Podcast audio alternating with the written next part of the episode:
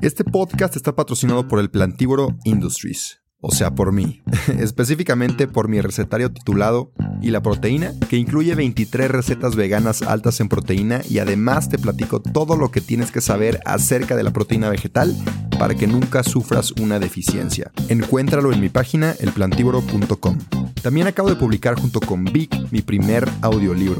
Vic es una plataforma con más de 250 mil títulos que puedes escuchar en español y en inglés. Entre ellos está el mío, donde te cuento mi trayectoria y aprendizajes en el veganismo desde un punto mucho más personal. Es un contenido completamente diferente a lo que he publicado y estoy muy orgulloso del resultado. Además, te quiero regalar 14 días gratis en Vic para que puedas escuchar mi audiolibro y muchos otros. Te dejo el link en mi perfil. Disculpa la interrupción, pero si no me promociono yo, ¿quién más? Así que sin más que decir, disfruta el episodio. Bienvenidos y bienvenidas a otro episodio del podcast del Plantívoro.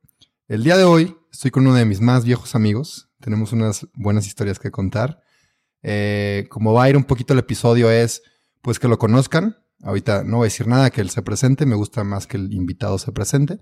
Pero vamos a hablar de cómo nos conocemos, eh, cómo hemos ido desarrollándonos profesionalmente, nuestra amistad y demás. Y quiero tocar un tema un poco más específico, que es el de las donas. Emprendimos este negocio, bueno, decidimos hacerlo juntos. No me acuerdo hace cuánto, ahorita lo platicamos. Pero bueno, es un poquito la trayectoria de las donas. Y ya después veremos a dónde nos guía la plática. Siempre salen cosas interesantes, entonces veamos qué sale el día de hoy. Pero bienvenido Alejandro Cubillas, bueno, Alejandro Martínez Cubillas. Un placer tenerte. ¿Cómo estás? Muy bien, muy bien. Gracias, mi Rubén. ¿Recuerda tu micrófono? ¿Eh? Pero a ver, a ver, platícanos. Digo, también mucha gente. Tú fuiste el primero que hizo famoso de nosotros. Tú, eh, Alejandro hizo famoso con la fotografía. Es un excelente y muy talentoso. Eh, ¿Se dice videógrafo? Así es. Videógrafo. Entonces, platícanos un poquito, nada más para conocerte, porque a lo mejor hay raza que no te conoce, de cómo empezaste en la fotografía y en la videografía.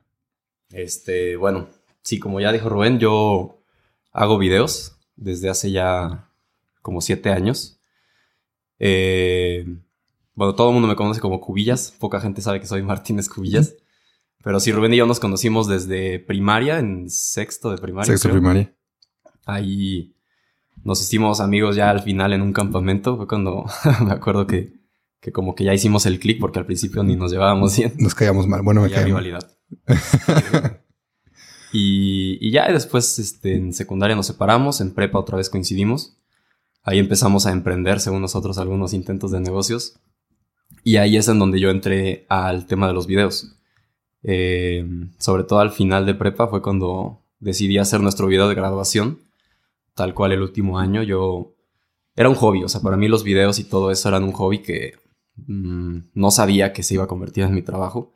Hice el video de graduación y a los siguientes años me empezaron a buscar otras escuelas, eh, no sé, Lomas, otra vez el TEC. El siguiente año ya me buscaron en escuelas de otros estados y pues le empecé a dar. O sea, mientras estudiaba ingeniería industrial, que sí la terminé y todo, eh, empecé a crear mi carrera de videógrafo, fotógrafo y pues la neta me encantó. Al grado que ya que me gradué, pues ahorita soy 100% videógrafo y el lado de la ingeniería lo estoy tratando de aplicar. Bueno, no tratando, lo estoy aplicando en nuestro negocio. Aquí con las famosas donas del plantívoro. Muy bien, ahorita platicamos de eso. Antes, digo, siento que estaría padre platicar de los fracasos que tuvimos, ¿no? en negocios. Que digo, o sea, sí es un fracaso, pero también es un gran, gran aprendizaje. Sí. O sea, porque muchos dicen también, no, no es un fracaso, es un aprendizaje. Sí es un fracaso, la neta. O sea, sí, sí, si pierdes dinero, si la cagas, sí, pero también aprendes mucho. Y del que más me acuerdo yo es el de Happy Roses, que está, estaba padre. En teoría, estaba padre. Es que, o sea, le echamos ganas. Cuando nos proponemos algo de emprendimiento, siempre, la neta, como que lo tratamos de hacer bien. Pero, pues, obviamente, como un güey de prepa, no tienes idea realmente qué es lo que le puede dar valor a la gente, qué quieren comprar, cómo venderlo y hasta sacar el punto de equilibrio. Ese fue nuestro error en ese negocio. sí. Porque no me acuerdo ni cómo surgió la idea, pero era para el 14 de febrero.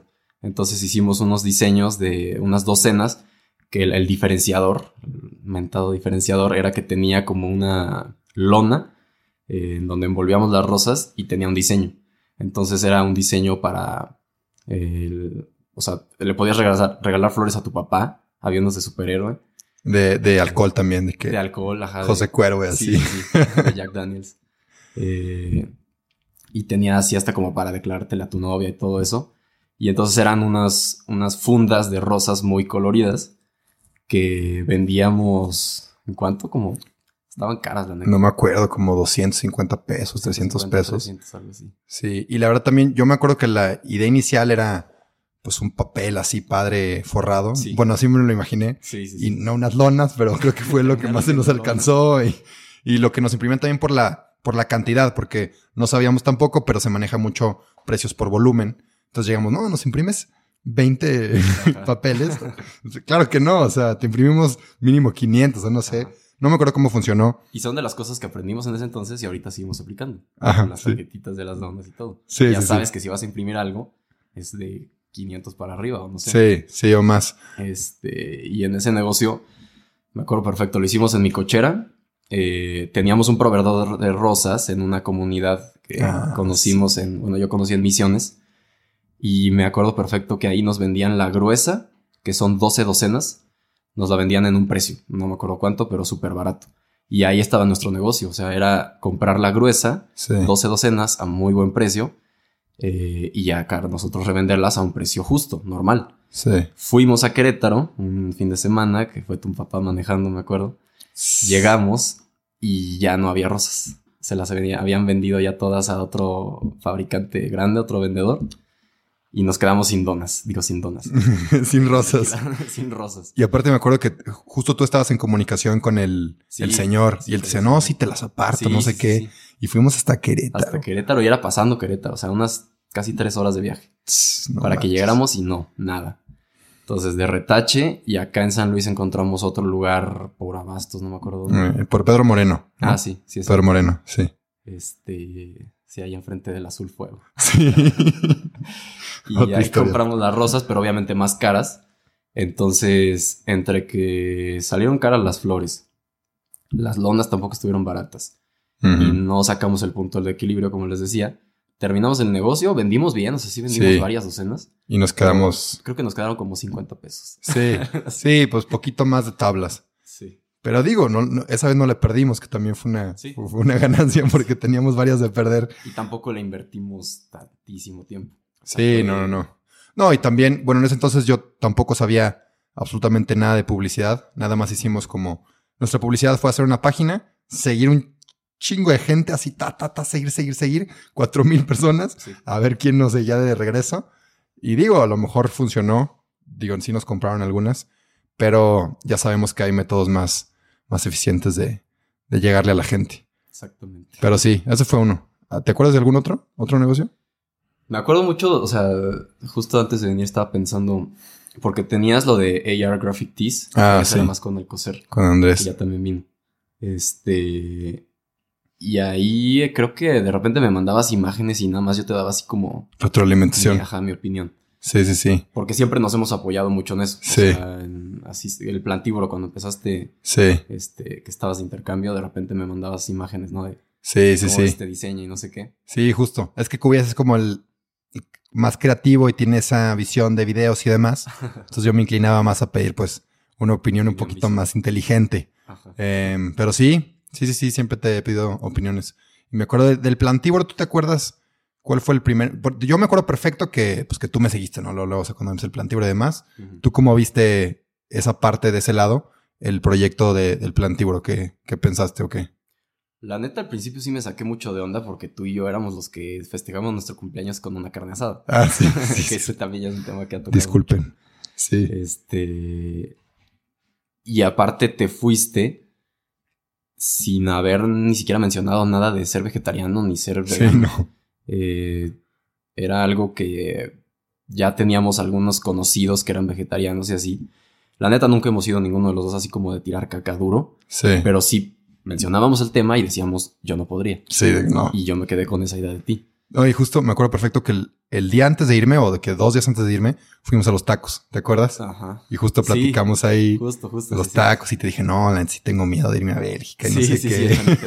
Tragando los tacos. la grasa. y esa fue la última vez que comí tacos, fue contigo, ya Sí. ves. Fue la última vez que comí Me tacos. especial. Pero sí, Ah, qué curioso. Este, y sí, luego vi que te hiciste la página.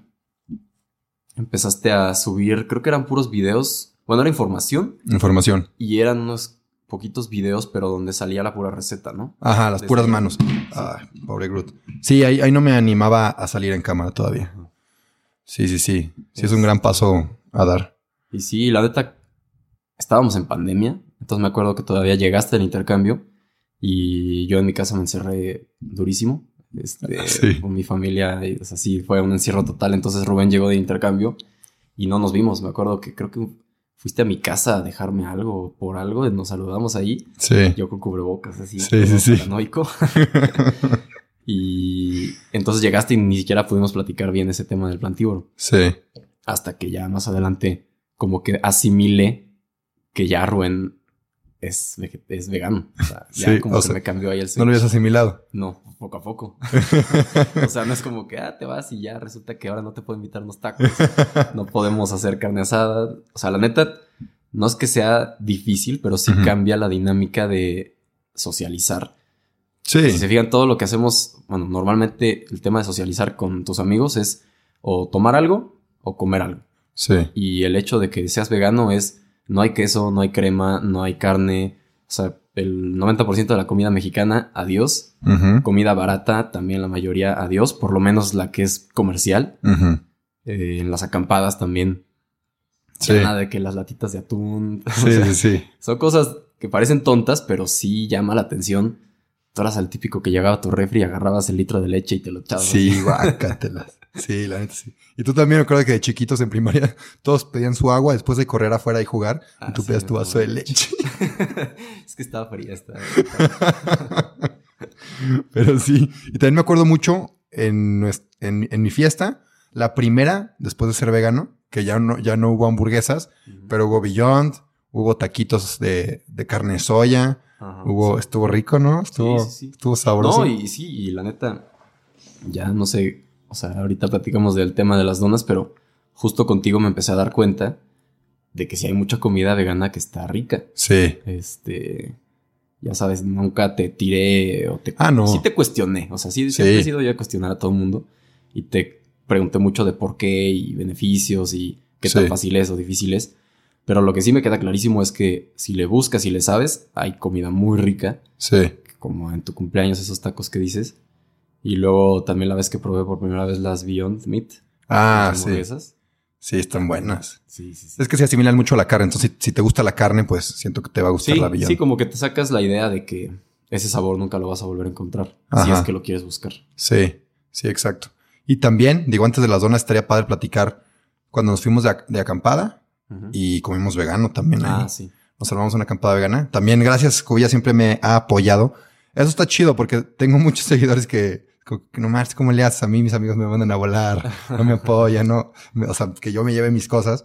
Y el Cubi sí, ahí, pues tú dijiste, ¿no? De que no, pues hay que Sí. hacerlo vegano.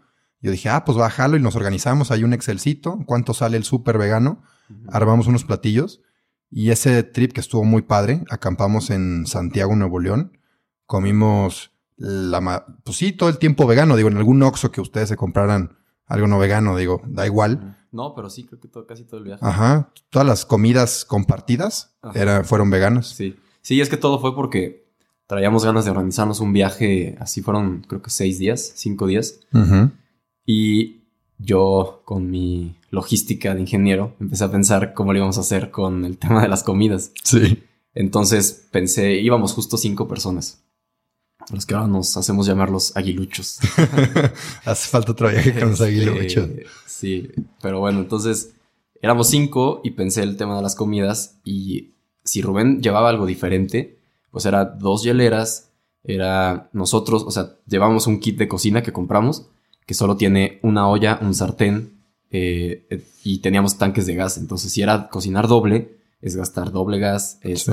terminar unos, lavar la olla y los otros. Entonces, entre eso que me da mucha hueva y, y pensar de ti que tendrías que llevar todo lo tuyo, Sí. siempre así como ser el, El apartado. El apartado ya. este, pues les dije a todos de que ya mejor todos veganos, pero me acuerdo que te dije que, o sea, tú no te estamos haciendo un favor, pero sí rífate tú haciendo más o menos la lista de la comida que vamos a comer. porque Rubén y yo comemos demasiado y te dije, me acuerdo, que no quiero pasar hambre seis días. Eh, y ya, la neta, comemos muy bien. Me acuerdo que llegamos y lo primero que hiciste fue el, atún de garbanzo. Atún de garbanzo. Y snacks y todo. Eran como cuatro o cinco comidas al día. Sí, todo bien. Muchos. Hasta sobraron, ¿eh? Snacks, sándwiches. no me acuerdo qué hicimos. Y me acuerdo que el último día teníamos como cuatro sándwiches ahí echándose a perder, que no nos comimos. Pero sí, también el día de comimos una, una pasta como a la boloñesa con lenteja o, o con garbanzos, también no me acuerdo. el vino. Y compramos el vino. Sí, no, hombre, estuvo. La mejor cena de acampada que tenía. Sí, eh. con fogata, en un lugar bonito, estuvo muy chido. Fue la acampada más fresa. Sí. Porque en seis, cinco o seis días no nos bañamos, disculpen. Rico. y ese último día teníamos como una llave de jardín, porque era una zona que sí rentaban para acampar. Las demás llegábamos así a lo salvaje, a ver dónde nos quedábamos. Sí. Y ahí sí nos metimos a un lugar que nos cobraban como 100 pesos. Y esos 100 pesos lo valían totalmente porque había una llavecita en la que ahí te agachabas, te agachabas y te lavabas mínimo la cabeza. Sí, sí, estuvo, estuvo muy buena esa acampada.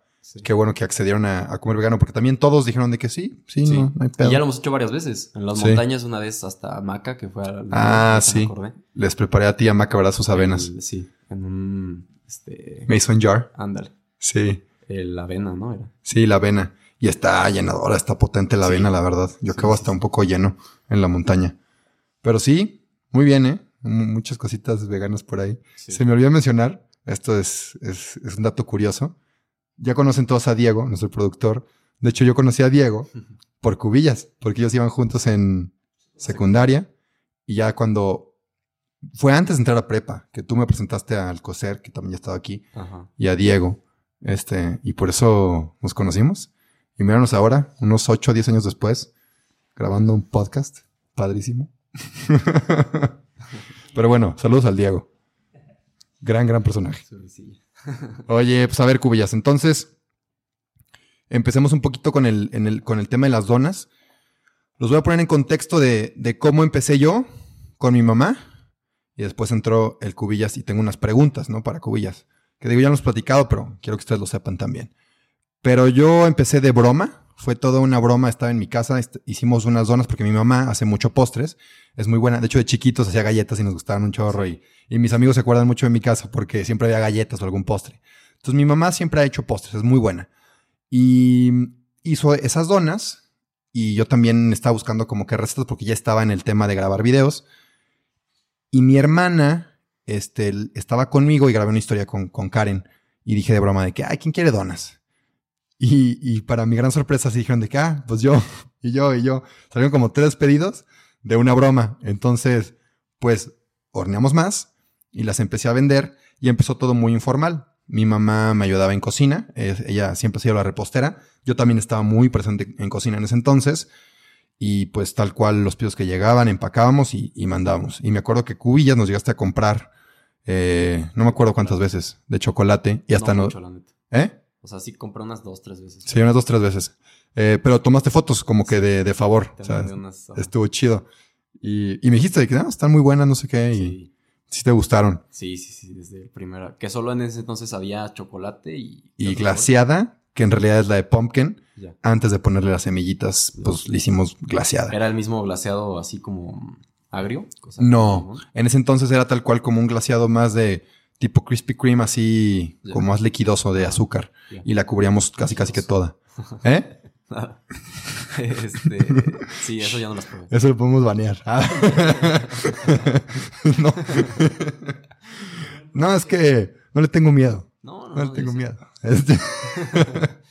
Son inspiración. Pero a ver, entonces. Ah, bueno, sí, empezamos con esos, esos dos sabores. Y luego, pues creo que fue como un año así informal de yo y mi mamá. Ah, sí, creo. O hasta más. Entonces mi pregunta es, digo, empezamos a vender sobre todo... Ah, ese es, ese es un muy buen punto. Muy buen punto. Gracias, Tech. Este, pues me fui a Bélgica y reprobé dos materias porque pues no fui a estudiar, fui a vivir.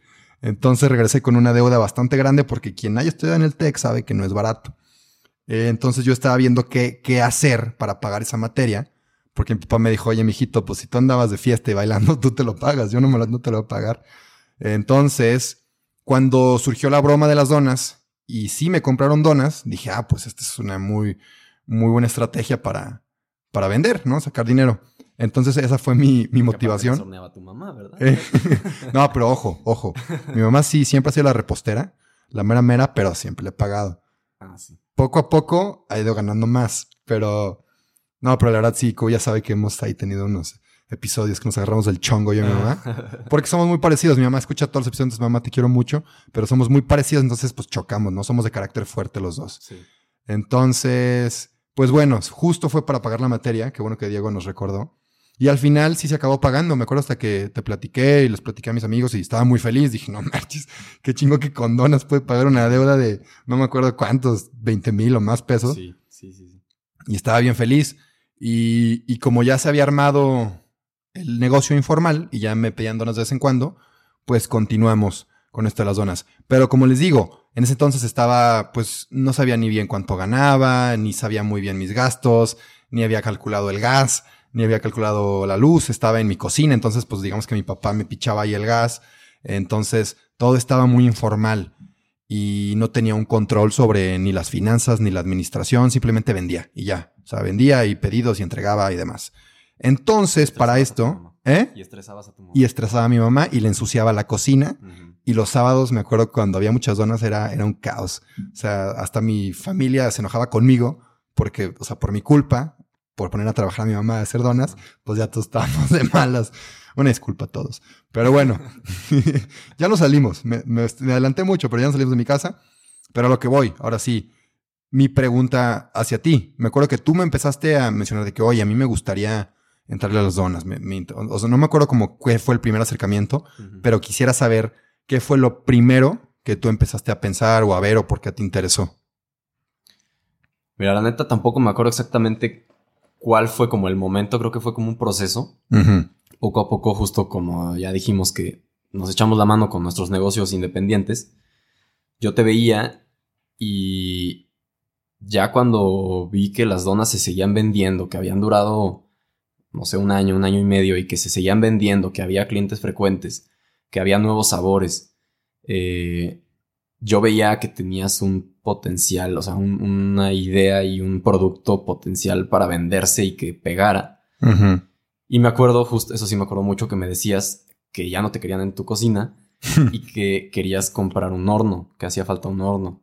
Sí. Este, entonces ahí fue en donde, bueno, no tenías el ahorro. No, no, que También siempre he estado mal administrado financieramente. Todo lo que. Y yo con los videos, pues había estado ya ahorrando. Este, ya tenía unos añitos ahí, este, pues con buenas chambas. Entonces, para mí fue muy fácil decirte de que, güey, pues yo compro el horno. Sí. Y, y ya en ese entonces yo lo pensé tal cual como te presto la lana y así como si fuera una inversión para mí y a lo mejor, o sea, ganarle un interés, algo así y hasta ahí. No pensé en meterme más. Pero ya después que empezamos a platicar más de las donas, sinceramente me di cuenta que lo que menos necesitabas era, era un horno. este, el horno ya estaba comprado, ya lo teníamos. También compramos una vitrina. eh, fue otra Sí. de las inversiones que... Oh, bueno, un refri, ¿no? El refri. Vitrina refrigerada. Vitrina refri, sí. Sí, Más caro el refri que la vitrina. sí, sí, ese también. eh, aparte yo siempre me ha gustado también, pues la tecnología en general, pero investigar y conocer los diferentes modelos y marcas y todo. Entonces como que yo me aventé la investigación del horno y de la vitrina. Y ya me acuerdo que yo solo te dije de que mira, este es el chido. Dentro de lo industrial es de lo más barato, pero que sí nos va a funcionar. Y ahí está, lo pedimos. Eh, Y se tardó en llegar, ¿no? Como cuánto se, se tardó? Sí, Sí, fue el horno un mes y medio. un mes y mes. medio. Y luego todavía lo tuvimos parado un buen rato En mi, en mi cochera. en la cochera del Cubi. carro afuera No, el Cubi ha tomado varios golpes por el negocio. Sí, porque aparte llegó. Y me acuerdo que yo vi en las especificaciones que pesaba, según yo, como 90 kilos, algo así. Llegó un camión de estos de paquetería y lo bajan en como el. O sea, como que lo ponen en una estructura y se baja motorizado ok. y lo llevan con un patín y lo dejan en mi cochera. Y pues ni, ni sabía bien cuánto pesaba hasta que estuvo, no sé, tres semanas ahí en mi cochera. Y el día que fuimos a sacarlo, que lo intentamos levantar y que No, no, pudimos. no lo movimos nada. Tuvimos que armar un equipo, eran cinco, ¿no? Sí, cinco. Cinco hombres eh, ahí seleccionados, los MVP del gimnasio, para cargar esa madre porque estaba pesadísima. Eran, no sé, 110 kilos, 120. Sí, Con 90. todo y lo que pesa el horno, pero más la caja y más la tarima y no sé cuántas cosas. Y era difícil de cargar. Sí. Pero bueno, la subimos a la famosa Jackie, tu camioneta, Ajá. y nos la llevamos a un local de Henry, que ya también vino. Sí. Muy rifado Henry, no sabes cómo estamos agradecidos Sí. de que nos dio, nos dio chance ahí e hicimos como un acuerdo de que nos prestó su espacio para poner el horno. Y ahí, como él solo trabaja en las tardes y en las noches, la idea era que nosotros horneáramos en la mañana. Entonces, ahí fue donde ya me empecé a meter más en el negocio, porque yo me hice cargo de la instalación del gas, de contactar plomeros, que también pésima ex- experiencia con los Ah, plomeros. sí, no, no, no. Nos quedaron mal. Este, son de esas cosas que vas aprendiendo cuando pones un negocio que siempre es más difícil de lo que parece. O sea, hasta instalar el gas, que tú piensas que haces una llamada, le dices al plomero y al día siguiente en dos, tres horas queda. De verdad, o sea, las tengo contadas. Fui 10 veces al local de Henry a instalar el gas y también qué pena con él porque era de que desi- desactívame la alarma y Sí. las llaves, no teníamos llaves, entonces nos las tenía que prestar hasta que ya por fin se pudo. Pasamos por tres plomeros Sí. y ya quedó. Eh, pero pues ahí también la neta no aprovechamos bien No. el espacio. Sí, fue un periodo que, fue un periodo que el, el horno no funcionó un buen rato Ah, también. por el tema del El plomero, gas, el gas, el gas, y luego sí funcionó un ratillo ahí las donas en el local de Henry. Pero íbamos muy, muy a veces. Sí, íbamos muy a veces. no era cómodo. O sea, ahí la neta entiendo a Aide, que era Sí, Aide, la mamá de Rubén. Eh, ella es la, mm, o sea, la cabeza de la cocina y es la que siempre se encarga principalmente de, de hornear. Poco a poco ha, ha tenido apoyo, siempre Rubén le ha ayudado y ahorita su prima Lolita, ah, sí. también bien rifada. Pero entonces Aide era bien, no le acomodaba ir porque no era su cocina. Entonces era llevarse todos los ingredientes y todos los utensilios, terminar y ahora recoger todo y llevárselos a su casa. Sí. Sí, mi mamá no estaba encantada con la idea. Porque ella- también ella está, estaba muy cómoda en su casa. Entonces, por más que le pusiéramos ot- otro local y demás, pues ella conocía su casa y quería sus, sus cosas. Mi mamá es muy así y se entiende, pues está acostumbrada a sus cosas. Entonces sí, no, no le encantó la idea. También mencionar rápido a Lolita. Lolita es mi prima. Saludos. Ella siempre escucha el, live Ah, de sí. Twitch y a veces escucha los episodios del podcast, no sé. y Lolita yo ya le he dicho, porque igual sé que Lolita, no sé si tú sepas esto, pero es muy buena eh, horneando y ella desde siempre ha vendido en, en su escuela cositas, brownies. Ah, es la niña de los brownies, haz de cuenta. Ok. Y hace una, unas bolitas así como... ¿Eh? Los brownies mágicos. Los brownies mágicos. También hace eso Lolita y la, la llaman después. Hace unas bolitas de Oreo muy ricas, ¿no? Entonces yo ya sabía que era buena y ya le había dicho, medio informal, de que, oye, Lolita, pues, pues cuando quieras, eres súper bienvenida aquí en, en las donas, o sea, a chambearle. Y me había dicho de que por la escuela, o sea, que sí quería, pero que la escuela no y demás. Y como que lo dejé pasar porque dije, no, a lo mejor ni quiere y pues me da largas, ¿no? Y Lolita un día me mandó un mensaje a ella de que, oye, pues la verdad sí, sí quiero trabajar en las Sí, donas. ¿Cómo le hago? ¿Qué? Yo no, y yo feliz porque justo en ese entonces estábamos buscando a alguien. Este, yo había publicado en Instagram y me habían llegado como que, eh, pues no solicitudes porque fue muy informal, pero me habían dicho de que, ah, pues a lo mejor yo, pero nada, nada concreto. Y Lolita esa vez me acuerdo que nos salvó de esa persona que necesitábamos. Y se lo agradecemos mucho, Lolita. Por favor, no te vayas, sí, sí, sí, nos avisas. Pero te queremos mucho. Y, y ya, este, entonces eso fue lo de Lolita. Y me acuerdo que a Lolita le, le tocó poquito estar en, bueno, no poquito, le tocó un buen rato estar en V-Life, también nos, fue, nos estuvo ayudando. Y ya después nos pasamos a otro lugar. A otro lugar. Que ahora está ahí al lado de casa de Lolita. Que Exacto. Excelente. Y le queda súper bien. Sí, es un local de mi tía, la mamá de Lolita.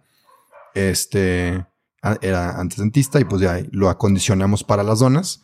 Ya tenemos ahí una, una cocina. Estuvo, estuvo muy padre, ¿no? Y acondicionar. Me acuerdo que nos emocionamos mucho cuando nos llegó la, la tarja.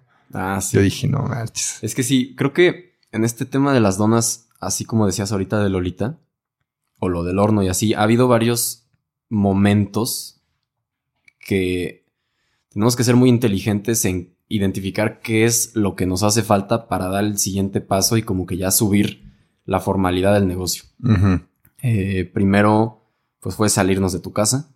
Sí. eh, ahí al mismo tiempo lo del horno, pero ya después empiezas a ver temas reales de un negocio, un emprendimiento que es contratar gente.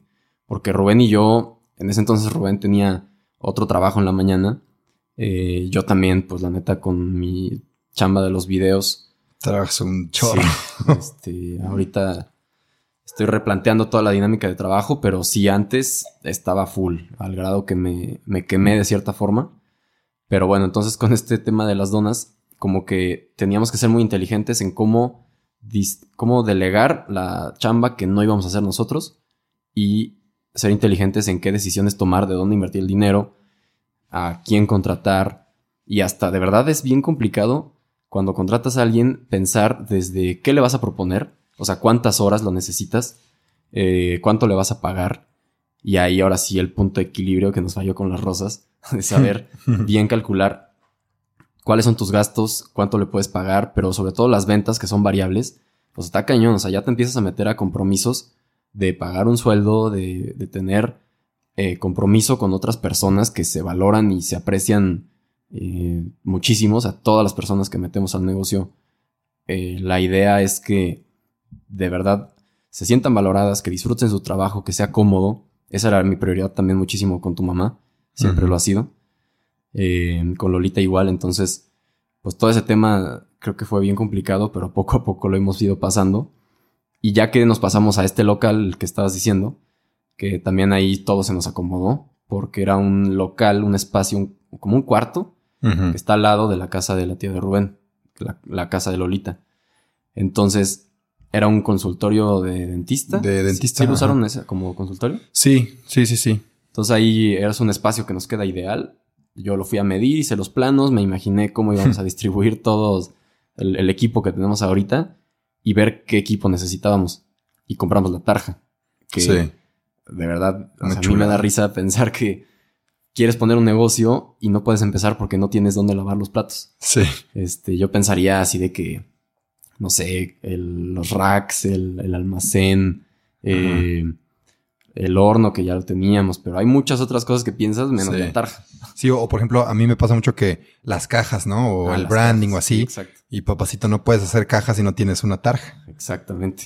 entonces sí. Este, entonces diseñamos la tarja, bueno, la medimos bien las... porque tenemos unas charolas muy grandes. Son charolas ahora de 20 donas. 20 donas. Que eso también nos quedó ideal porque en nuestro horno le caben justo 5 charolas de 20, entonces podemos sacar 100 donas con ese horno de una sola metida. Sí, sí, sí. Este, sin albur. Yo me estaba aguantando, ¿verdad? y, y ya, entonces, la tarja la diseñamos para el tamaño de las charolas. Sí. Eh, y hasta ese momento empezamos, o sea, en ese local. Ya con la tarja instalada, horno, que igual un pedo instalarlo, pero quedó. Sí, fue, fue en que en septiembre que empezamos. Empezamos a jalar ahí en septiembre. O sea, nos movimos como a la primera semana de agosto. Ajá. Pero igual, como siempre, lentos nosotros por tener otras cosas. Sí. Y nos la llevábamos así como muy paso a paso. Sí. Entonces, instalar el gas, instalar la tarja. El agua también. El agua de atrás. sacar lo que estaba. La, ah, sí. Estaba ahí adentro. Justo la silla de mi tía de dentista fue un. Como de esos asientos de dentista donde te, acuestas y te lavan. Es una máquina gigantesca. Y pesadísima también. Sí, pesadísima. Tienes que estar mamadísimo para poner un negocio de donas. y aparte, otras de las... Les digo, siempre salen cosas que, que me da risa y es lo que me gusta también de emprender. resolver esas pendejaditas, pero que sí afectan porque había una puerta, un marco, mm. eh, porque el local tiene como un recibidor, una recepción chiquita. Y el marco de la puerta era una puerta normal, estándar de casa. Y el aparato este de dentista le faltaban como 5 centímetros para poder pasar. Ah, no es cierto, fue por el horno. El horno, no pasaba. Sí. Entonces tuvimos que ampliar la puerta, metimos el horno y coincidió que apenas así pasó lo del dentista. Este, sí. Sí, sí, si no, no hubiera pasado tampoco. Pero igual, hablarle al de la tabla roca, que vaya, que lo haga bien. Este pues sí nos quita mucho tiempo. ¿La pila? A ver, una pausa. ¿En tu mochila? No, la que está cargando, supongo. Ah, supongo, sí, ¿no? ¿Vale? ¿La que estás cargando o cuál? Sí. Ay, el productor. Disculpa, ya se procede. Ok. Pero bueno, sí. Entonces, muchos detallitos que salen se resuelven. Hemos sido un poco lentos, pero bastante inteligentes, bien hecho. O sea, creo que va bien. Sí, sí, sí. Pues no, no, no nos hemos rendido, no nos vamos a rendir. Este. Digo, tengo nuestros tropiezos, pero, pero pues ahí va. Me acuerdo uno muy, muy interesante cuando nos robaron 5 mil pesos. Ah, la madre, ya no me acordaba de eso. no manches. Sí, ¿Sí, nos sí. estamos viendo o no, Diego? Ah, acá. Sí, sí, sí. Nos estafaron. A ver, platícanos, Cubías, ¿cómo Sí, nos porque estafaron? La neta, o sea, no quiero decir que fue mi culpa, pero sí fue mi No, culpa. no, no. O sea, yo también te O sea, dije, no, Simón. Es que no, no lo de chequé. verdad, sí me impresioné. Ya les dije, me gusta mucho la tecnología. Eh, soy muy fijado también. Y me engañaron bien cañón. Hay una marca de tanques de gas que se llama Sitza. Eh, cosas que aprendes, ¿no? Cuando tienes que instalar gas. Este, entonces, esa marca la busqué en internet para comprar nuestro tanque. Y justo me aparece un anuncio hasta arriba de sitza.mx, algo así. O sea, de verdad parecía la página oficial. O sitzatanques.mx, algo así. Sí. Hasta arriba. Y decía, por aniversario, 40% de descuento en todos nuestros productos. Te mandé la foto y dije, güey, es ahorita. Sí. Para ganar la- el descuento. Vi la página y de verdad se veía bien. O sea, Legítima. parecía la, la oficial. Entonces, eh, mandé un, un WhatsApp, un correo Ajá. al dato que venía ahí y me dijeron de que sí, nada más tienes que depositar esta cuenta y te mandamos tu orden de, de compra. Obviamente si lo escuchan así dices, no, pues qué güey, o te estaban estafando, pero lo que... por la razón por la que no me hizo ruido es que el horno lo compramos igual. Sí. Yo hice el depósito del horno por WhatsApp, igual que nos mandaron una cuenta. Entonces dije, no, pues a lo mejor aquí en México así se manejan las, eh, las distribuidoras de equipo industrial, de que te pasan la cuenta y, y des- des- depositas. Entonces eso hicimos. En chinga depositamos y justo después de eso, no sé por qué, algo sentí, o sea, de verdad fue como intuición, que me metí a Instagram y puse Sitza México y aparece así el primer post de que advertencia. Hay muchas páginas estafando. No, no, no. Este. Y pues ya, no me acuerdo si te dije en ese momento, pero todavía yo, según yo, les escribí ahí en el, en el WhatsApp. Los Eh, ladrones. no, la neta siempre he sido, he tratado de manejar como el tema de, de interactuar con la gente lo más inteligente que se puede y quejarte así de mentársela, obviamente no vas a resolver nada. Y por las buenas seguramente tampoco, pero era mi mejor esperanza. Entonces les escribí, le escribí un mensaje de que, muy honesto, de que, oye, eh, entiendo que quieras, este, o sea, sacar adelante a tu familia, no sé qué, pero pues te comento que es dinero de un negocio que está apenas arrancando. Nos quitaste el 80% de nuestro capital. sí, literal. Algo así le puse, este, como poniéndome en plan de, pues de hacer empatía y de que nos eh, entendiera. Y hasta le puse la cuenta de que si esto te hizo pensar algo así, aquí te dejo la cuenta. Claramente Sí. me bloqueó, me dejó de aparecer la foto No de y ya, murió. Sí, lo, lo que ya platicamos después es que es, es una empresa de... Oye, antes de seguir con el episodio, te quiero platicar de la mejor proteína vegetal que hay en el mercado. Si eres atleta, ya sea que corras, maratones, camines, vayas al gimnasio o practiques fútbol, Vida Birdman es mi marca favorita porque son productos 100% de origen vegetal, libres de químicos, soya, lácteos y gluten, y aparte son de excelente calidad, no he encontrado nada mejor en el mercado, y tienen un muy buen sabor. Tienen proteína en polvo, creatina, leches vegetales, BCAAs, entre muchos otros productos. Si quieres revisarlos, ve a su página, vidabirdman.com. Y personalmente te platico que llevo ya consumiéndola por tres años y me ha encantado. Así que a ti que estás escuchando este podcast, te quiero dar un regalo y es un 15% de descuento si usas mi código El Plantívoro cuando compres cualquiera de los productos en la página de Vida Birdman. Si quieres una proteína o un suplemento 100% de origen vegetal y aparte de la más alta calidad, consume los productos de Vida Birdman, usa mi código de descuento, te lo repito, El Plantívoro, para que te hagan un 15% de descuento. Eso es todo. Sigue disfrutando del episodio. Expertos que su negocio es Sí. robar de una manera muy inteligente. No, y la neta, sí está cañón. Te metes a la página oficial de Sitza, la real, y de verdad se ve más profesional la pirata que, Que la real. que- ajá, que la real. Sí. O sea, están igualitas. Y hay muchas quejas de gente que pues Sitza debería hacer algo. Eso no sé cómo debería suceder, cómo puedas controlar, pero sí está cañón cómo se pueden piratear una marca. Sí. Te hacen la página web y, y aparte eso lleva como desde el 2017, creo, porque busqué ya más después, más investigué. Y sí salían quejas de muchos años antes, de Querétaro y Monterrey, no sé dónde. Se estafaron a mucha gente. Yo creo que fuimos los únicos imbéciles que en pleno 2021-22 Sí, todavía. Todavía el güey ha de haber visto de que no mames. No, pero. Otro güey.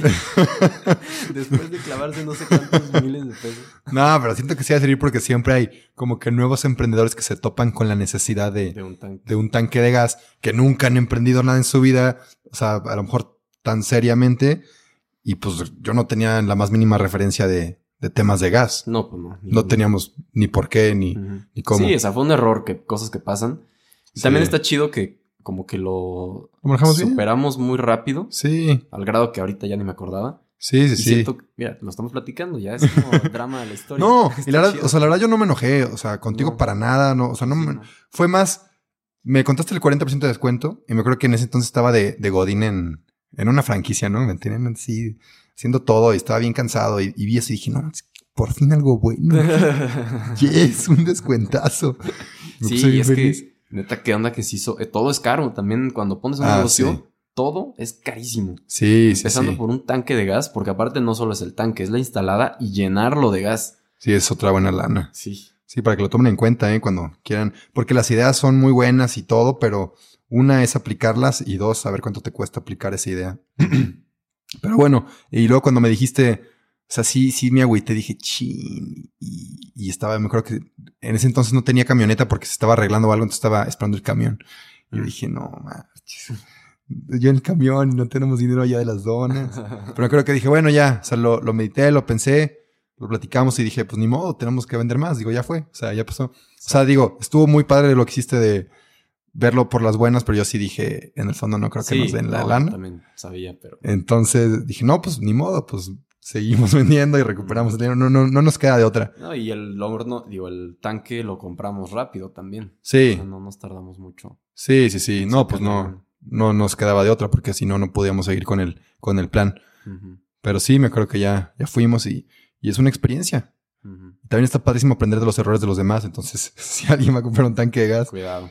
Cuidado. Que sea industrial. Sí, sí, sí. Que es industrial y la página correcta y métanse al Instagram y el Facebook y todo. Sí, revisen antes noticias de estafas. Este, no, y también se me hace muy chido todo este tema de el negocio de las donas y muchas otras cosas que hemos hecho cada uno así como en por separado.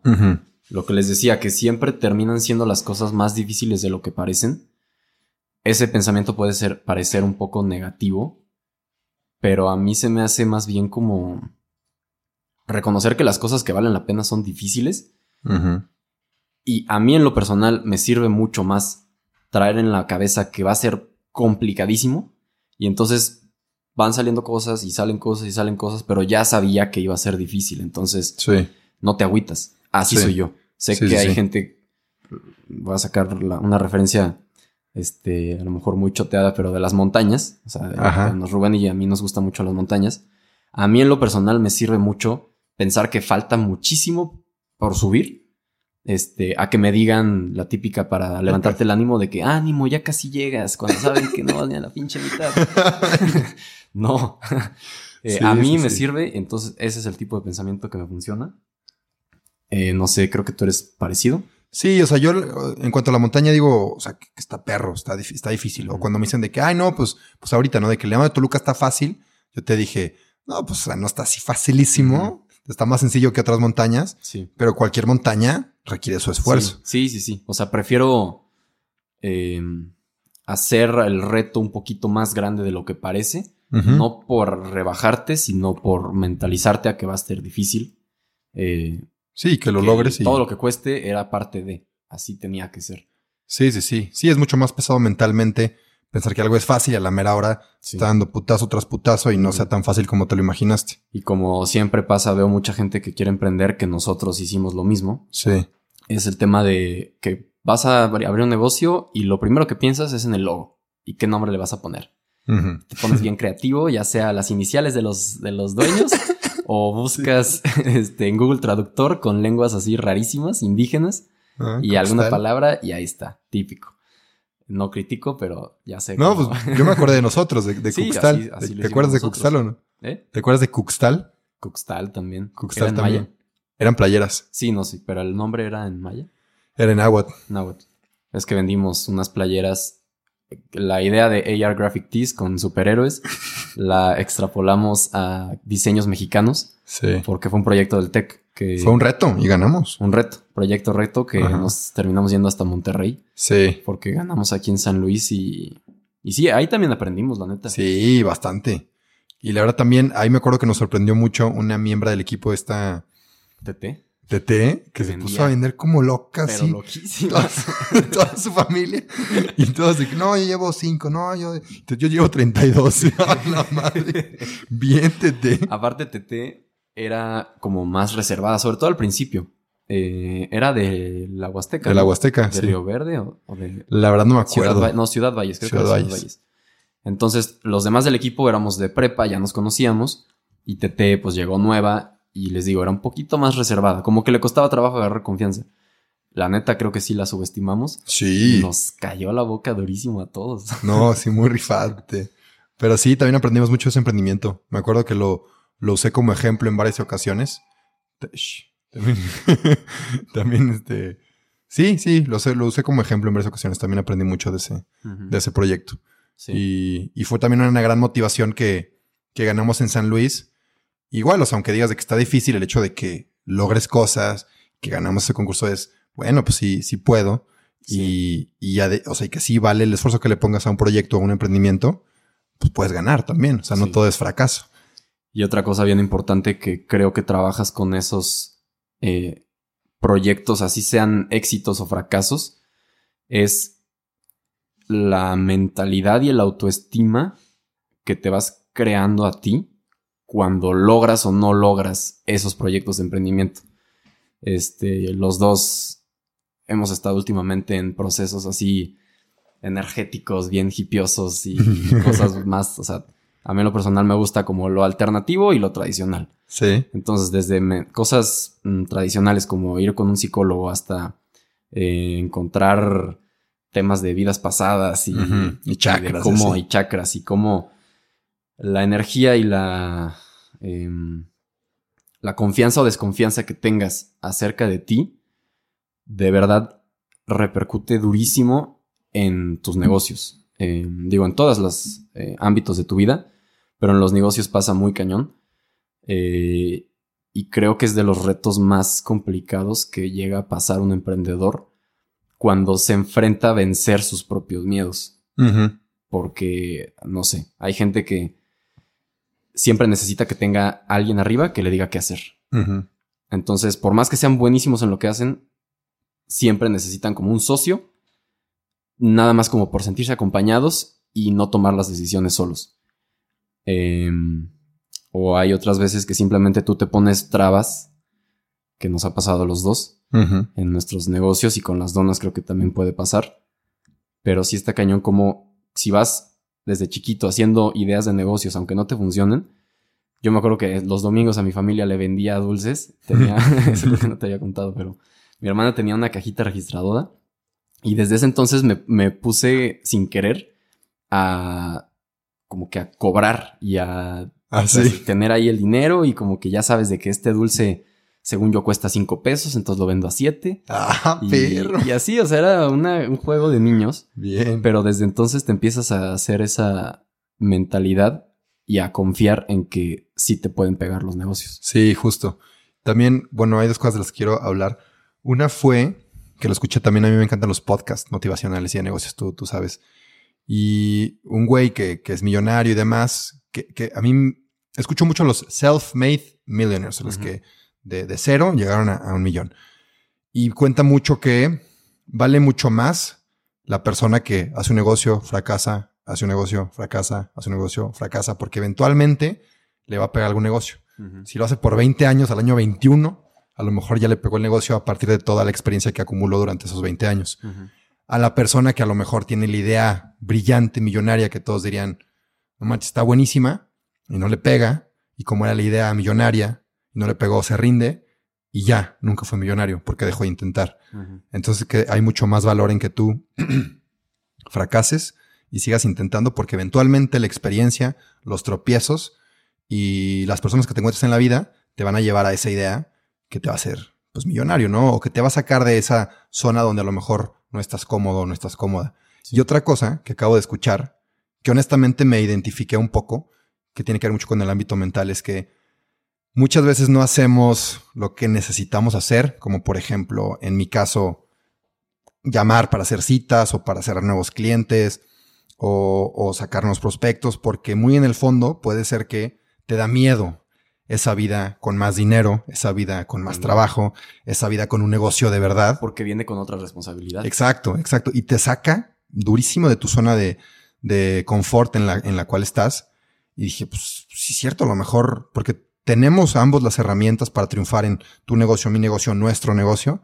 Y a lo mejor muchas cosas a veces son mentales, que a mí me da miedo tener mucho dinero porque a lo mejor no sabría qué hacer con él, ¿no? Exacto, que todavía no te sientes lo suficientemente capaz de administrar. Exacto, entonces también mucho de, de emprender o, o, de negocios o de lograr objetivos es tratar ese tema emocional y, y, mental antes de poder avanzar. Y lo acabo de escuchar eso y dije, no marches, está, sí. Está, muy, está muy interesante. Sí, de eso que decías de, de la gente que se equivoca una vez pensando que es la idea perfecta y, que a la mera hora no le sale es este tema, creo que es una frase de Michael Jordan, este, uh -huh. no estoy muy seguro, pero que, que dice de que él ha fallado más veces de las que su competencia lo ha intentado. Sí. O sea, necesitas de verdad acostumbrarte al error porque solo así sabes que lo estás intentando.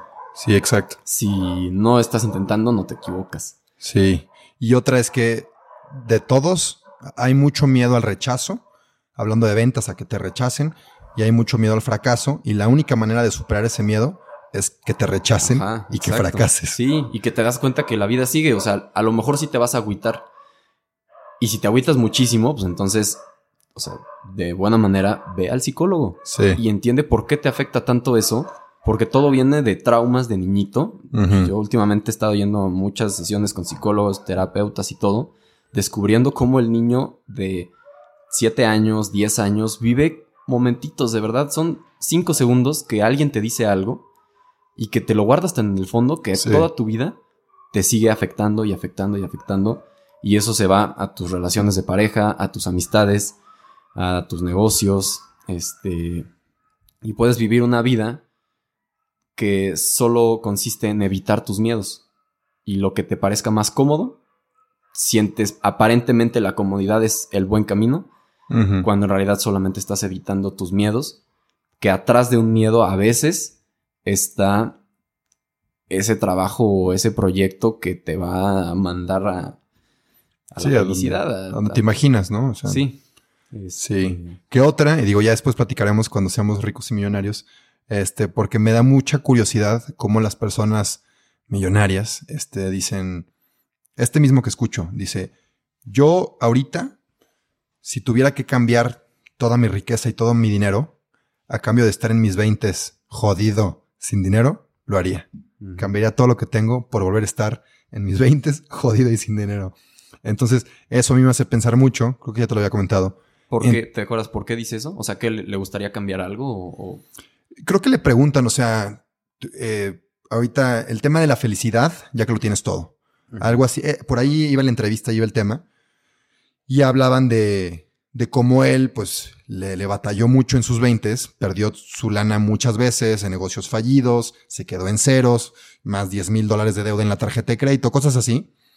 Y, y, algo así él mencionó hablando de la felicidad, más enfocado en la felicidad, de que aún así, y con todas las cosas, dificultades que lleva a tener, él sí cambiaría el poder volverlo a hacer todo a sus veintes, porque fue el momento donde más adrenalina, donde más vivo se sintió en el estar tratar, tratando de alcanzar esa meta y luchando por esa meta y donde más acción, si lo ves como una película, donde más acción hubo.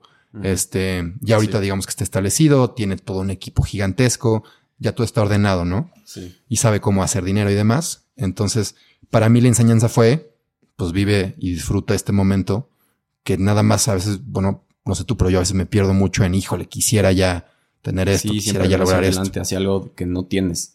Exacto. Como si el bienestar estuviera lejos y siempre Sí. va a estar allá. Este, sí, justo hoy subí, casi no subo nada a redes sociales. Este, temas ahí personales relacionado con las terapias, pero bueno, hoy subí un, un video con justo una frase que se me vino a la mente hace como una o dos semanas, que dice, literal me la inventé, que dice que la vida no se trata de llegar a la cumbre para sentarte a ver el paisaje. O sea, no se trata de alcanzar una meta y pensar que cuando llegues a ese, a ese lugar, ya la hiciste y te vas a sentar. O sea, como si de verdad quisieras, como si la paz y la felicidad fuera estar sentado y ya sin nada que hacer, porque ya lo tienes todo. Sí. Este es totalmente lo contrario. Y ahí está muy ligado otro asunto que también ya es. Creo que hablando de emprendimientos, el primer paso es tener la confianza para saber que el negocio que quieras poner, lo puedes poner. Tener las habilidades, este, conocimientos y saber hacer como el plan para que tu negocio pegue y ya después empezar a generar dinero. Esos son como los básicos que no son fáciles, pero ya que llegaste ahí, está chido. Ahora, ¿qué sigue? Y relacionado a lo que estábamos diciendo es encontrar cuál es el negocio o dentro de tu negocio, cuál es la actividad que te hace sentirte pleno y que estás sacando todas tus habilidades y tus pasiones para regalárselas al mundo, al negocio y que ahí sí está la felicidad. O sea, porque es, es el proceso de todos los días. Por eso cuando empezamos este tema de las donas, yo le insistía mucho a Rubén. Este, hicimos en Drive un, un documento en donde yo le preguntaba todo eso.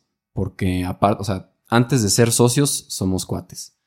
Entonces, para mí algo bien importante es saber que estamos como en el mismo canal del negocio, hablando de expectativas económicas, pero también de que realmente nos apasiona el negocio, que no sea nada más por sacar dinero. Entonces, ya que sabes identificar, que sabes hacer introspección y darte cuenta de cuáles habilidades o cuáles pasiones tienes y cómo las puedes ejercer en un negocio, ese para mí ya es el siguiente nivel.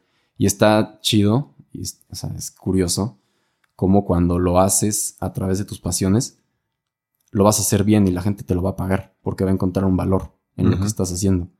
Porque es genuino, porque te están haciendo, no es nada más vender por vender. No es así de que le voy a subir el precio lo más que pueda Sí, para ganarle más. para cobrarte, ajá. Este, que la neta sí funcionan muchos negocios. Y son los negocios de mucha gente que es exitosa, pero muy en el fondo están tristes y quieren regresar a sus 20. Sí. Es un tema Sí. delicado porque obviamente el éxito financiero y económico, o sea, tener mucha lana, pues sí te da eh, posibilidades, te abre puertas. Sí, exacto, exacto. No, y, y o sea, digo, ahorita que tocamos el tema del dinero como una herramienta, a ambos nos gusta mucho viajar, a ambos nos gustan las montañas, y nos hemos dado cuenta que cuesta dinero. O sea, cuesta dinero el equipo de la montaña, cuesta dinero un avión a Costa Rica, un avión a Europa. Entonces, pues la verdad, qué padre por tener dinero y disfrutar de lo, de tus sueños, de lo que te apasiona, del mundo tan grande que hay por conocer. Entonces, honestamente, es, para mí el dinero es una gran motivación a vivir esa vida, ¿no? De explorar, de, Sí. de conocer y de andar descalzo en otros lados. Se me antoja mucho. Aunque también, perdón, Dime, dime. Ay, para no cambiar de tema. Otra, otra cosa que he descubierto con este tema, o sea, yo he tenido la oportunidad de viajar en parte pues por ahorros y en parte por la misma chamba que es eh, pues videos de diferentes lugares, paisajes y todo. Y de verdad, regresando a lo primero que hablamos del viaje de Monterrey, ese Sí. viaje de acampadas seis días nos salió a cada quien como en cinco mil pesos. Mm, sí. Más o menos. Todo el viaje. Gasolina, hospedajes no pagamos porque acampábamos. eh, comidas, pagamos unos tours allá con, con una agencia de aventuras remotas, muy rifados. Este, ese viaje de verdad salió como en 5 mil pesos una semana con cinco, bueno, cuatro amigos y yo. de verdad, ese es mi top 3 viajes por mucho. Un viaje de 5 mil pesos. Y ahorita en septiembre me acabo de ir a otros viajes que... No, se fue, diles, se fue a Perú, se, fue a Islandia. Anda perro el cuyo, o sea, tiene donde comparar. Exacto, sí. Y, y, a lo que voy es que esto lo, ya lo escribí, lo voy a publicar más adelante, porque es algo que se me hace muy importante que la gente entienda, es que un viaje de 50 mil pesos no se disfruta más que un viaje de 5 mil. Mm, en serio. O sea, se los digo súper seguro porque ya lo viví varias veces. Em, y creo que con los viajes se compara con todo en la vida. O sea, una casa de 5 millones no te va a hacer más feliz que una casa de un millón. Sí. Crees que sí, yo también lo creía. Crees que ir a Islandia te hace más feliz que ir a Monterrey. Pero no. O sea, creo que sí podría, en teoría, pero depende más de cómo vas al viaje internamente y con quién vas. Y puedes ir solo. También Perú, el otro viaje que me fui, me fui solo. Era un viaje que iba a hacer con este güey, a la mera hora no jaló. No, no, si me este, alcanzó. Y con sí, jalaba. con todo esto otro de nuestros meros cuates, que ese güey también toma muchas fotos. Entonces traíamos ganas de irnos a Perú. Invitamos gente aparte, ya habíamos hecho el grupo y todo, el desmadre completo, y a la mera hora no sé. Tú solito. Pero qué eh, chingón que te fuiste tú solo. Y en ese, sí, en ese momento, la verdad sí dije de que no, pues no pasa nada, es un viaje que quiero hacer con amigos. Pero ya después siendo realistas, te das cuenta pues que si sí vamos a ir todos, falta un buen tiempo para que todos se comprometan y ahorren. Eh, y yo en lo personal, de verdad, pasaron semanas y seguía pensando en el viaje. Entonces me puse las pilas con la chamba y dije, si acabo este video, me voy. Lo acabé un viernes, compré el vuelo y me fui el miércoles, solo. O sea, cuatro días. Decidí que compré el vuelo y ya me fui. Ya tenía todo investigado del tour, me fui solo. Conocí gente, pero de verdad fue un viaje muy de mí para mí. Y es lo que quería resaltar, que un viaje chido no siempre necesita ser acompañado con amigos. Ni mucho dinero tampoco. Ni mucho dinero. Que bueno, pero no es un viaje así regalado, pero en ese caso fui solo y justo hoy estaba viendo unos videitos ahí de como recordando. Y neta, también. Ese viaje sí le compite a Monterrey. Ya, ya. Pero no por el dinero. O sea, fue. Sí fue la montaña, o sea, el hecho de la naturaleza y todo allá. Pero cómo es que la montaña te hace sentir a ti.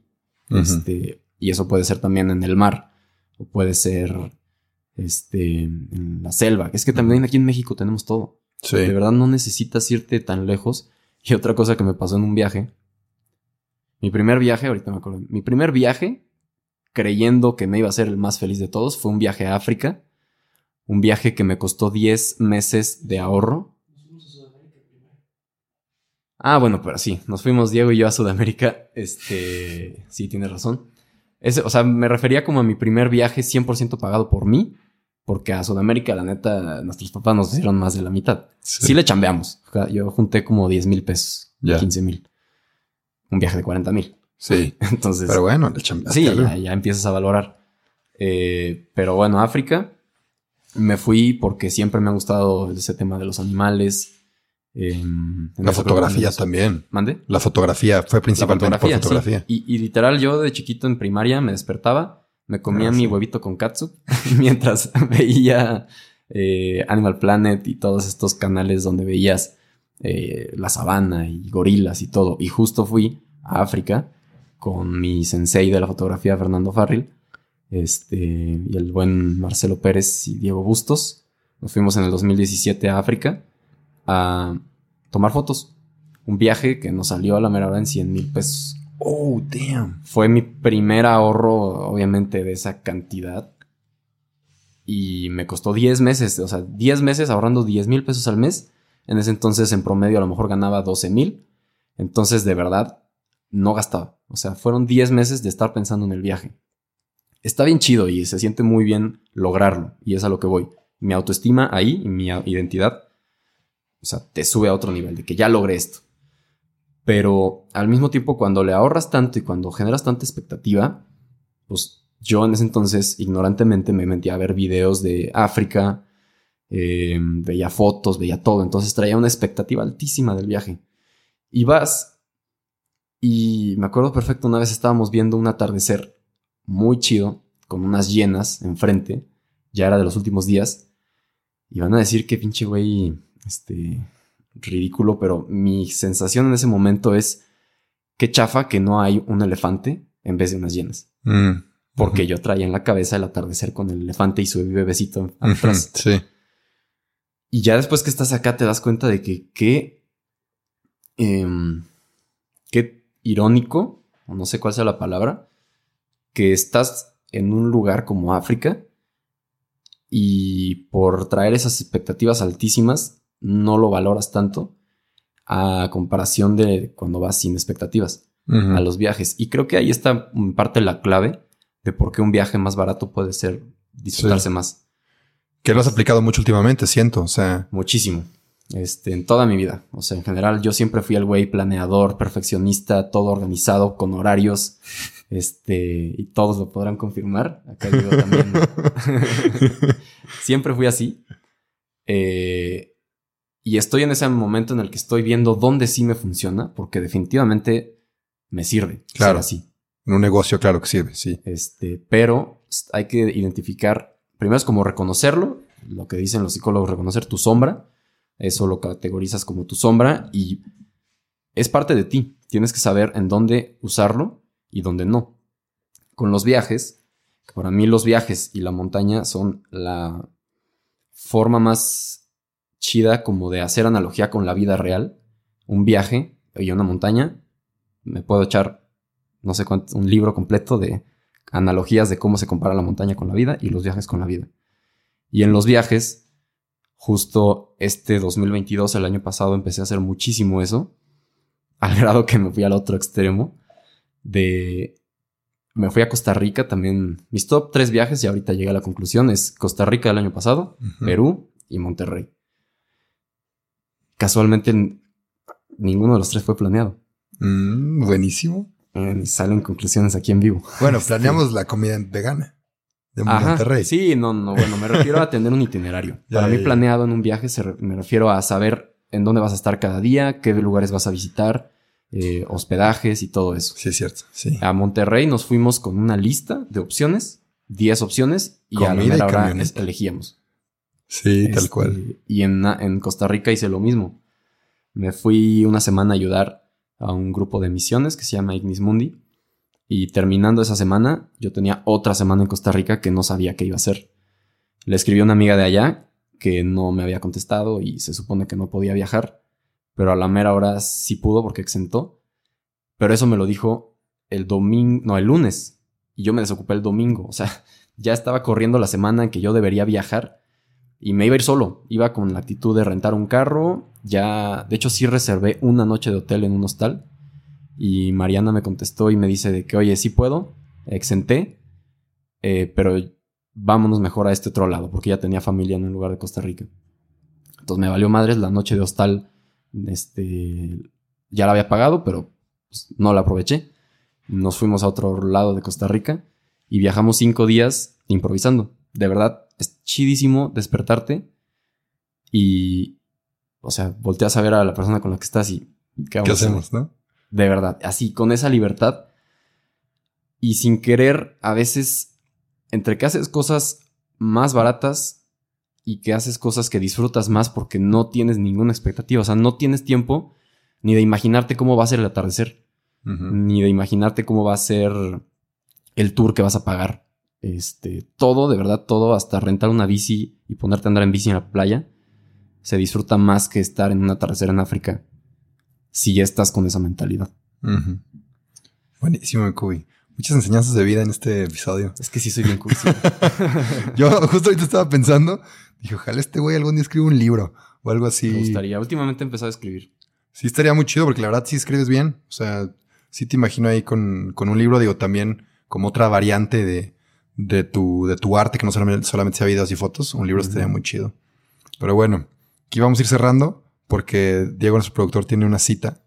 Entonces, Sí. sí, ¿no? Ah, bueno, bueno. Bueno, bueno, pero Ah. aquí la vamos cerrando. No queremos que llegue hasta la tu cita. Este, pero bueno, me gustaría cerrar. Empieza a pensar tú. Tampoco hay que pensar demasiado, tomando en cuenta el, el consejo y lo que estabas hablando, pero una experiencia que se te venga a la mente muy simple, muy, muy, te digo, sin pensarlo mucho, que te haya marcado, que te haya gustado, de los viajes que has hecho, que hemos hecho, que hemos vivido. Si quieres, yo empiezo para que tú pienses en alguna. Yo me acuerdo mucho, y con esto me gustaría quedarme, que hablando de la vida y de los viajes, algo que a mí se me quedó mucho porque personalmente me gusta el tema de, de la adrenalina y cosas así emocionantes. En el viaje de Monterrey, que también está en mis, en mis top 3, yo diría, eh, íbamos manejando y vimos un letrero que decía el bungee cole caballo algo así. Avítate en bungee. Y, dijimos que vamos. Y jalan. Y pensé que alguno iba a decir que no. Y todos, sí, jalo, vamos. Y yo, órale. Pues vamos. Y estaba bien emocionadillo yo, o sea, íbamos todos. Y me emocionó mucho que todos jalaran. O sea, yo estaba muy emocionado porque todos dijeron de que sí, vamos. Y nos acabamos aventando en bungee. Fue una experiencia muy padre, muy emocionante, de adrenalina. Me dio lo que buscaba, pero aparte me dio un extra el vivirla con, con mis amigos, amigos muy cercanos, eh, que aparte ya habíamos compartido mucho en ese viaje. Siento que hicimos vínculos muy, muy bonitos. Entonces me dio mucho más gusto, más que el salto en bungee, fue el gusto de hacer el salto en bungee con mis amigos, ¿no? Que en esa semana pues, fuimos una familia ahí viajando juntos. Entonces esa experiencia se me quedó muy, muy grabada y como que me, me da mucha felicidad cada vez que me acuerdo. Está, muy chida. Sí. Está cabrón eso del bungee. Yo justo ahorita la, la, experiencia que me acordé fue cuando nos fuimos a aventar de paracaídas. Ah, sí. Que de verdad parece que un paracaídas da más miedo, pero el bungee da mucho más miedo. Bueno, a mí me dio mucho más miedo porque ves el piso ya en corto. Sí. El paracaídas, pues todavía tienes unos minutitos en lo que se abre el paracaídas.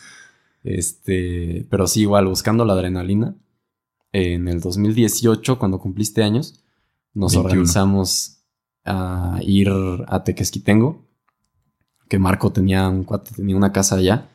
Entonces nos fuimos, creo que éramos como 10. Sí. Sí, éramos varios. Sí. Al grado que éramos tantos que a tu papá le regalaron la ventada. Sí. Por, ser... que te animas, papá y papá. Gratis. Simón. Estaba, tenía mucho miedo, pero se aventó, se aventó. Sí. Este, porque justo llenamos un avión, las avionetas, de todos los amigos que íbamos. Y me acuerdo mucho también estaba el Toast. Está bien chido eso de ir con tus amigos a hacer una actividad en la que no sabes si vas a sobrevivir. y nos hicieron firmar de que si te mueres. Claro, te hacen firmar una carta de que si te la pelas no es su culpa. Sí. O sea, tú te estás aventando voluntariamente. Sí, sí, sí. Eh, y ya nos subimos. Me acuerdo perfecto del momento en el que llegas a cierta altura y abren la puerta del avión. Sí. Es como una cortina corrediza transparente, ya ves la altura, pero cuando la abren, hace un frío helado. O sea, me acuerdo, por la altura no sé qué pasa, pero aparte de la velocidad, el aire está helado. Este. ¿Tú fuiste el primero? Sí. Sí, ¿verdad? Sí. Tú estabas a mi derecha. Sí. Yo estaba este, hasta adelante también, porque son, los asientos son como unas, unas banquitas que te sientas así con las piernas abiertas, entonces te vas recorriendo hacia adelante. Ah, Sale uno y te haces para adelante. Sale otro y te haces para adelante. Entonces Rubén fue el primero, estaba a la derecha y me acuerdo perfecto ese momento de que abren la ventana y nos volteamos a ver y es como... de que a la madre ya estamos aquí arriba. Sí lo piensas, sí lo piensas aventarte. sí. Pero pues ya, nos echamos y está bien chido ir cayendo así caída libre. Ajá viendo a un amigo allá abajo, otro por allá arriba, así todo el mundo cayendo al mismo tiempo, cada quien en su pedo, porque sí hay una buena distancia, pero llegas y el hecho de que todos aterricen al mismo tiempo, y ahí ya entre los pelos todos despeinados, y que llegas y todos felicitándonos, todos valiendo mal. Estoy enfermo, me acuerdo de sus mocos. Cuidado, nunca vayan a un paracaídas si están este, mormados o tienen congestión nasal. porque el, el aire no hace, o sea, no se compensa la presión y no, casi se le revienta el oído ahí. sí, Pero sí, muy, buena experiencia eso. También muy recomendado ir con amigos a los paracaídas. Sí. Igual es un viaje de 5 mil pesos. Sí, sí, sí. Fin de semana. Estuvo bastante bien. Em, pero sí, ya como resumen de esto, sobre todo es buscar a las personas que, pues, que te acompañen a las cosas que quieres hacer, las cosas que te llenan. Y porque también me han llegado mensajes de, híjole, qué, chido que tengas amigos así, yo no encuentro dónde. Pues búscalos. O sea, no, no a fuerzas tienes que estar con los mismos amigos toda tu vida. Exacto. O sea, busca Puedes quién. tener amigos para todo. Exacto. Amigos para peda, amigos para montaña. Montaña. Para viajes. Para negocios. Este. Todo.